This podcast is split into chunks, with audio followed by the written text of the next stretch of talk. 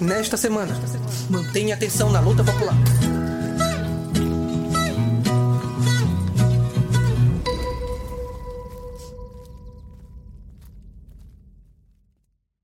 Revolucionários chamam Dia Internacional de Ação em apoio à guerra popular na Índia. Mais de uma dezena de organizações revolucionárias de todo o mundo convocaram o Dia Internacional em apoio à guerra popular na Índia para o dia 9 de julho. No documento em que convocam, as organizações afirmam que, abre aspas, há que se apoiar a heróica luta das forças revolucionárias dirigidas pelo PCI maoísta e difundir a informação sobre a guerra popular para todas as forças progressistas e para a opinião mundial, em geral. Como parte de dar alguns passos iniciais até a construção da frente anti-imperialista, chamamos todos os amigos da Revolução Indiana a realizar um dia de ação internacional conjunto em apoio à guerra popular. Respondendo ao chamado, dezenas de ações revolucionárias de propaganda e de massas foram realizadas e seus registros enviados para nossa redação. Confira a matéria em nosso portal. O link estará na descrição.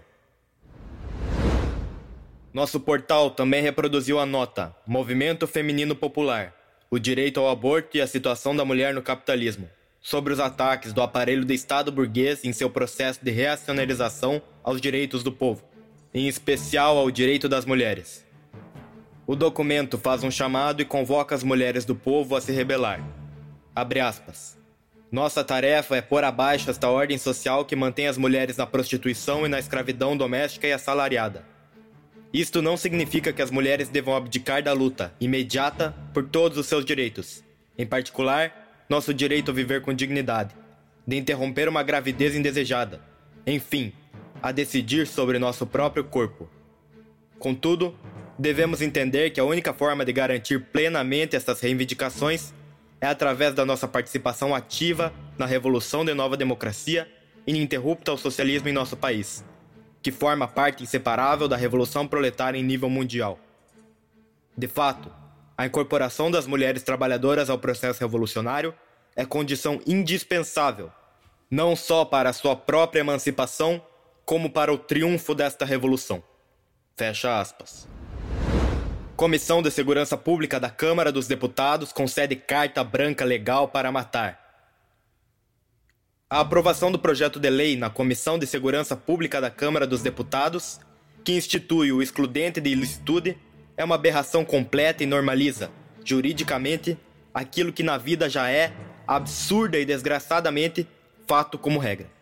A não punição para os agentes da repressão pelo seu comportamento de tropa de ocupação contra os pobres, ou as punições brandas para os casos escandalosos, que de tão brandas são como advertência pela imprudência do excesso e do deixar-se flagrar. Assim inicia o editorial semanal Carta Branca Legal para Matar. O projeto de lei garante a não punição de agentes dos mais diversos matizes da repressão, dentre eles, militares das três Forças Armadas e policiais militares. Estes não cometeriam crime ao matar em estado de necessidade, em legítima defesa e em cumprimento de dever legal ou no exercício regular de direito, ou em defesa da inviolabilidade do domicílio. O editorial explica que os agentes de repressão que executarem, quer por imprudência deliberada ou por sadismo puro e simples, ambas as coisas frequentemente se misturam, uma vez que estão sempre em cumprimento do dever legal, não incorrerão em crime algum aos olhos das normas jurídicas. Não precisa ser vidente para concluir que explodirá o número de jovens inocentes mortos à revelia do humor policial. E finaliza destacando que o avanço deste projeto de lei dá claros sinais. Primeiro, nos mostra claramente para o que os reacionários estão se preparando e quais são suas previsões para os próximos anos. Segundo, é mais uma prova de como o parlamento, em sua boa parte, tentando apresentar-se como santuário da democracia, é relativamente maleável às necessidades da contra-revolução armada, desde que lhes estejam assegurados espaços de poder e privilégios, como o orçamento secreto do relator, e que não sejam em si mesmo empecilho no que depender de certos democratas de nosso parlamento, a contra-revolução pode sempre contar com eles. Trata-se de um tiro no pé que não podem evitar. Pois, para defender o sistema de exploração e opressão que lhes é comum, dependem da reação em toda a linha e, ao mesmo tempo, quanto mais poder cedem à contra-revolução armada, mais fortalecerão aquela que, em última instância, vai vir a negá-los e substituí-los pelo poder absoluto dos fuzis e baionetas.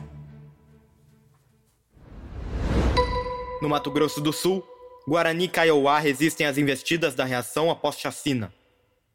Mais de dez dias depois da chacina de Amambaí, onde tropas da Polícia Militar, a serviço do latifúndio, atacaram covardemente dezenas de famílias indígenas em retomadas, ação ilegal que ceifou a vida de ao menos um jovem indígena, a luta dos Guarani Kaiowá em Mato Grosso do Sul segue em curso e os indígenas resistem bravamente.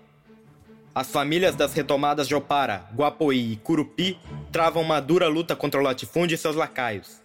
E nos muros de Mato Grosso do Sul já se lê: todo sangue indígena será vingado. Morte ao latifúndio. Massas se mobilizam em toda a América Latina. No Uruguai, operários em greve exigem aumento salarial. Trabalhadores da construção de mais de 15 departamentos e localidades do Uruguai realizaram uma greve geral e manifestações exigindo aumento salarial, mais postos de trabalho, assim como melhores planos de previdência, moradia digna e em defesa dos sindicatos que têm sido perseguidos pelos patrões. Na cidade de Maldonado, a greve reuniu mais de mil trabalhadores em uma manifestação.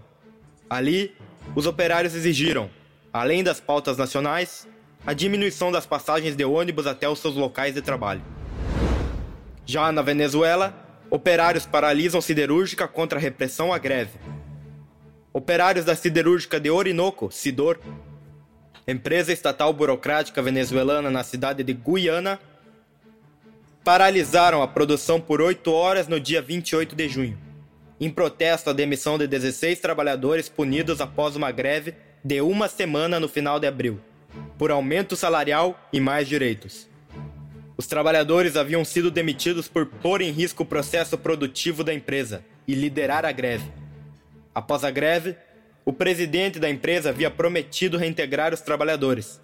Porém, três deles, os mais ativos, ainda não haviam sido readmitidos.